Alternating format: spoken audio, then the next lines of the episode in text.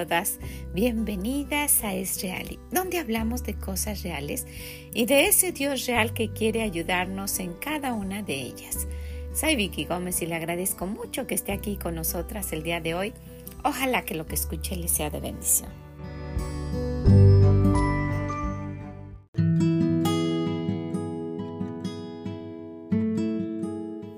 Vemos una sociedad cada día más violenta sin compasión ni amor al prójimo.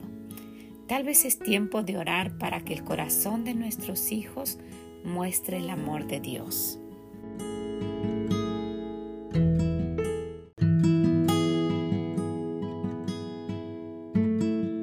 Hola, ¿cómo está? Gracias por acompañarnos en un nuevo mes. Iniciamos el mes de febrero. Estamos ya avanzando un poquito en esta hermosa tarea de orar por nuestros hijos. Espero que su año haya iniciado bien. ¿Sabe? Ya ha pasado un mes. ¿Y, cuánto ha cuidado su caminar con el Señor? ¿Cuánto ha incrementado su oración por sus hijos? Espero que, que lo esté haciendo. Espero que le esté ayudando. Yo estoy muy entusiasmada viendo lo que, pues lo que las hermanas y mujeres que aún sin conocer al Señor se están pues animando a, tomar en cuenta esto y acercarse a Dios para, para conocerle y para poner a sus hijos en, en, las manos de Él, orar por ellos. Y pues ojalá que se extendiera tan grande esto que hubiese mamás rescatando a sus hijos probablemente de la muerte, de los vicios, de, de, un embarazo no deseado, de, no sé, un matrimonio que no les va a favorecer, una relación de muchos años sin, sin haber eh, organizado bien su vida y solamente con sufrimientos con alguien que los ha maltratado por 20 años tal vez. Yo no sé en qué situación estén los hijos de ustedes, ¿verdad? Pero sí sé que es muy, muy importante que que oremos por los niños, que oremos por los jóvenes, que oremos por los, por los adultos y que oremos por aquellos que ya están casados, que hasta tienen hijos y que probablemente usted ya sea una persona mayor y que sus hijos ya vayan a tener nietos, pero siguen siendo nuestros hijos. Siguen siendo aquellos niños que nosotros vimos crecer junto a nosotras y que a lo mejor pues cuando uno no conoce de Dios hace las cosas diferentes y no ponía atención a estas cosas. Pero pues ojalá que usted esté ya en ese, en ese camino de, de darse cuenta que sin el Señor no podemos hacer nada que Él tiene todo en su control y que pues en un momento determinado puede haber una reprensión para nuestros hijos si ellos no andan en los caminos correctos, pero ¿cuánto nosotras hemos influenciado para eso?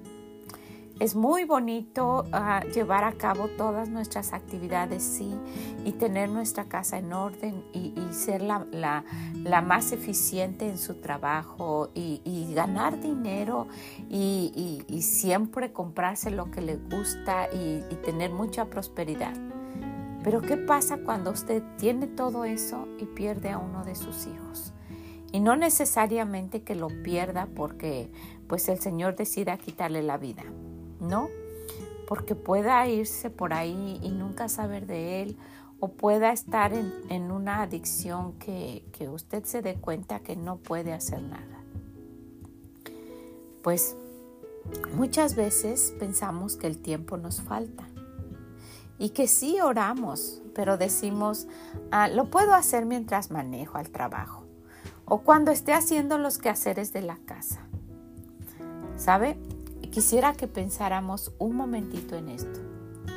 Si ocurriera una emergencia con su hijo o con su hija, una emergencia grande, usted dejaría todo para ir a su lado donde quiera que esté.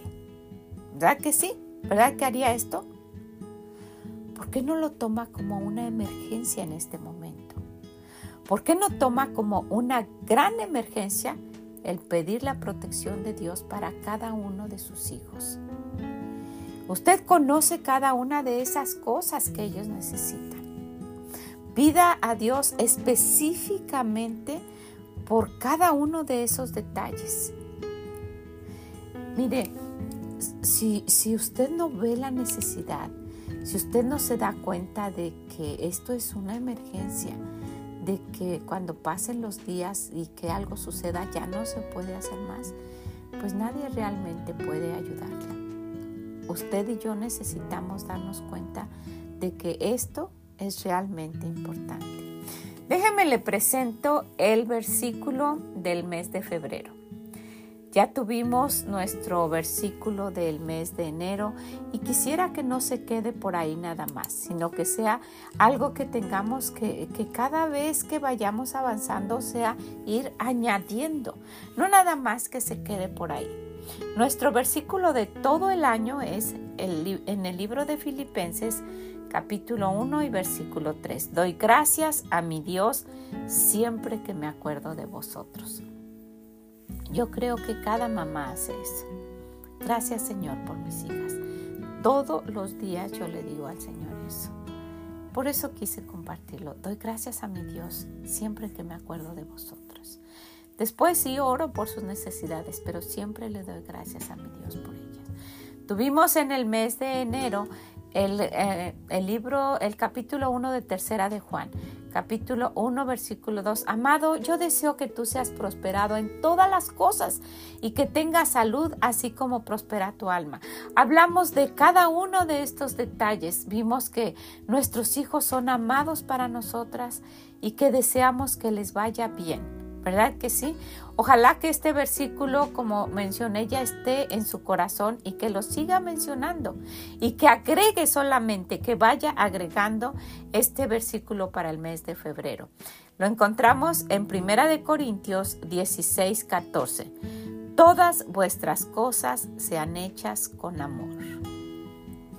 Que ese sea el deseo nuestro para nuestros hijos, para que ellos en su corazón pongan el deseo también de hacer todo lo que hacen con amor, de no hacerlo con una mala actitud, de no hacerlo quejándose, de no hacerlo porque lo tienen que hacer, de hacerlo con un deseo y un ferviente, ferviente deseo de agradar a los demás y principalmente de agradar a Dios, porque todo lo que hacemos debemos darnos cuenta que se debe hacer como para Dios y no para los hombres. Esto nos va a hacer que quitemos los ojos de las circunstancias y que los pongamos solo en el Señor.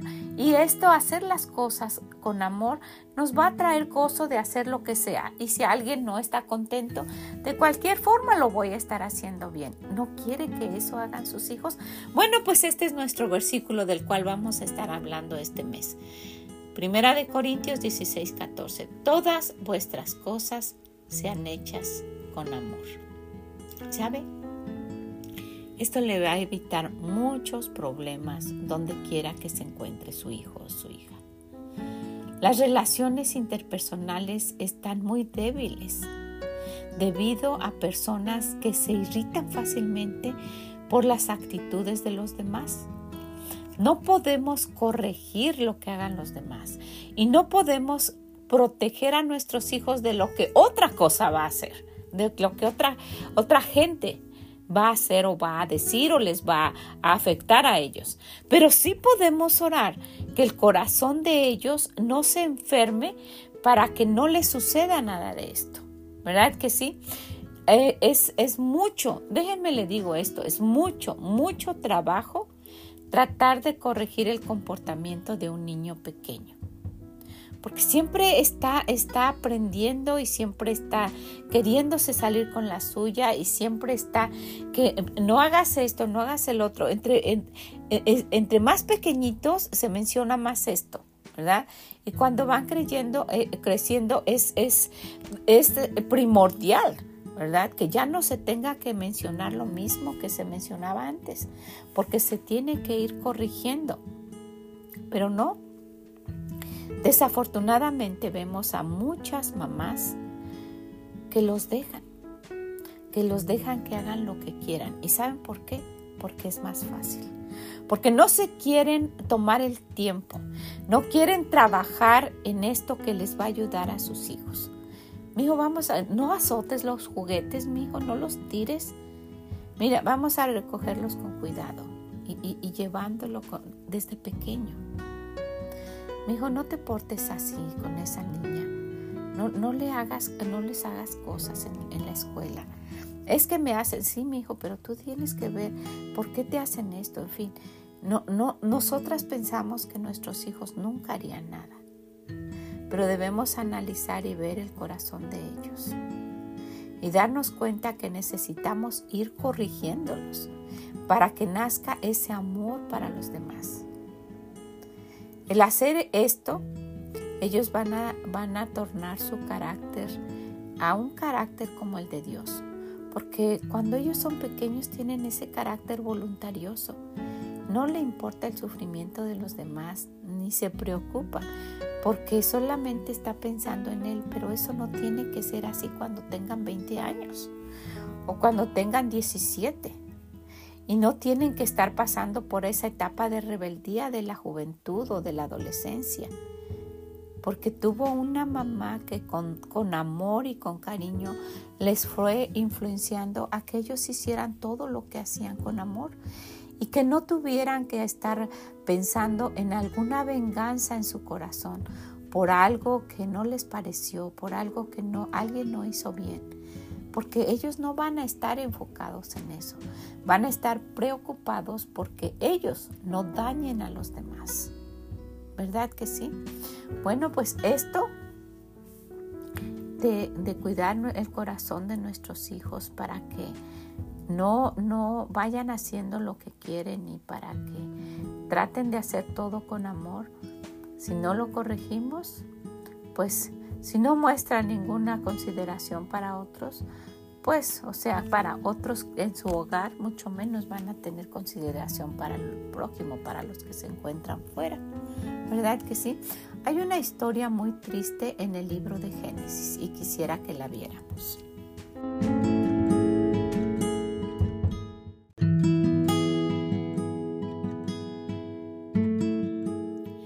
Génesis capítulo 4. Y ya con mencionar, si usted está familiarizada con la palabra de Dios, se va a dar cuenta de lo que vamos a hablar.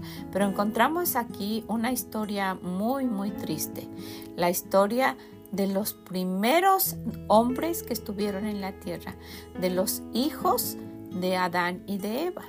Estos hombres que también desobedecieron a Dios y que Dios tuvo que en su corazón dolerle, pero sacarlos de ese jardín que Él había creado para tener una convivencia con ellos. El deseo de Dios es tener convivencia con nosotros como lo, hizo desde el principio. Ese era su deseo de, de pasar tiempo con Adán y con Eva los cuales pecaron y desobedecieron por la desobediencia, ¿verdad? Y por ese pecado tuvieron que salir del jardín de Edén. Y los vemos más adelante teniendo hijos. ¿Y qué sucedió con ellos? Vamos a ver, si ellos en su corazón como papás tenían un corazón que había desobedecido a Dios, pues difícilmente iban a estar enseñando lo contrario a sus hijos. Vamos a ver. En el capítulo 4, conoció a Adán a su mujer Eva, la cual concibió y dio a luz a Caín. Y dijo, por voluntad de Jehová he adquirido varón. Después dio a luz a su hermano Abel. Y Abel fue pastor de ovejas y Caín fue labrador de la tierra. Y aconteció andando el tiempo que Caín trajo del fruto de la tierra una ofrenda a Jehová, y Abel trajo también de los primogénitos de sus ovejas, de lo más gordo de ellas, y miró Jehová con agrado a Abel y a su ofrenda, pero no miró con agrado a Caín y la ofrenda suya. Y se ensañó Caín en gran manera y decayó su semblante. Entonces Jehová dijo a Caín, ¿por qué te has ensañado y por qué ha decaído tu semblante? Si bien hicieres, ¿no serías enaltecido? Y si no hicieres bien, el pecado está a la puerta. Con todo esto, a ti será su deseo y tú te enseñorearás de él. Y dijo Caín a su hermano Abel, salgamos al campo. Y aconteció que estando ellos en el campo, Caín se levantó contra su hermano Abel y lo mató. Y Jehová dijo a Caín, ¿dónde está tu hermano? Y él respondió, no sé, ¿soy acaso guardia de mi hermano? Miren la arrogancia con que le contestó a Dios. Y él le dijo, ¿qué has hecho? Yo sabía, pero él quería que, que él reconociera. La voz de la sangre de tu hermano clama a mí desde la tierra. Ahora pues, maldito seas tú de la tierra, abrió su boca para recibir a tu hermano, de tu hermano la sangre de tu hermano. Cuando labres la tierra no te volverá a dar su, fuerza. Errante y extranjero serás en tierra. Y dijo Caín a Jehová, grande es mi castigo. Y todavía, como que, ¿por qué me estás haciendo esto? ¿Verdad? Y dijo y dijo Caín a Jehová, grande es mi castigo para soportar. He aquí, me echas hoy de la tierra y de tu presencia me esconderé. Y seré extranjero y en la tierra y sucederá que cualquiera que me hallare me matará. Miren, como si Dios hubiese tenido la culpa. Le acababa de llamar la atención. Había hecho algo increíblemente malo, inconcebible. Había rivalidad entre hermanos y esto probablemente pudo haber pasado antes y los papás, Eva no hizo nada. Esto fue creciendo al grado que, que se enojó porque Dios prefirió a su hermano y no contento con eso, lo mató. Y es, es, es, increíble de pensar esto, pero ¿cuántas, cuántas, cuántas de ustedes que están escuchando tienen hijos que tienen una rivalización entre ellos. Son rivales, se enojan, pero se enojan fuerte, se pelean a golpes. Si ya son jóvenes, se, lastiman, se dicen cosas hirientes. No nada más que se jalan el juguete cuando son pequeños. Esto llega a, cosas que uno piensa que no suceden. Esto sucedió. Este joven mató a su hermano. ¿Sabe? ¿Por qué, ¿Por qué tener que llegar a eso? ¿Por qué no pensar que, que, lo que Dios dice y pone en su palabra es para advertirnos? Estos eran hermanos y su mamá no tenía que salir fuera a trabajar y dejarlos encargados. No tenía que tomar un avión para ir a otro estado a trabajar y arreglar un asunto en una oficina. Yo tenía alumnos que sus papás salían por la mañana eh, en un avión privado y se iban a New York a hacer trabajos y regresaban por la tarde. Tenía otros donde sus mamás estaban en la oficina todo el tiempo. Tenía otros que tenían dos niñeras que los llevaban a la escuela. Eva no tenía este problema. No tenía que poner a su niño por ahí mientras estaba atendiendo el negocio. Pudiéramos decir, ay, ella tenía todo el tiempo y no lo hizo. Usted también puede hacerlo y no lo hace. Podemos dedicar un tiempo a nuestros hijos. No te estés peleando con tu hermanito. no nada más les diga, ah, dile I'm sorry, say I'm sorry y ya. abrácense. No, no, no, e, esto va a ir a, e, incrementándose a tener un final trágico. Ven, mi hijo, esto no se hace. Vengan los dos ustedes, hubo algo que, que, quise poner en el corazón de mis hijas. Con toda mi, mi experiencia y cómo Dios fue bueno, yo siempre les dije, prefiéranse ustedes porque tienen amigas en la escuela, amiguitas aquí y allí, pero cuando pasen los años, ellas ya no van a estar ahí. Ante todo, prefiéranse ustedes y quiéranse y ayúdense y cuídense. Y sigo haciéndolo con mis, con mis nietos. Que no se llamen primos, que se llamen hermanos y que se quieran.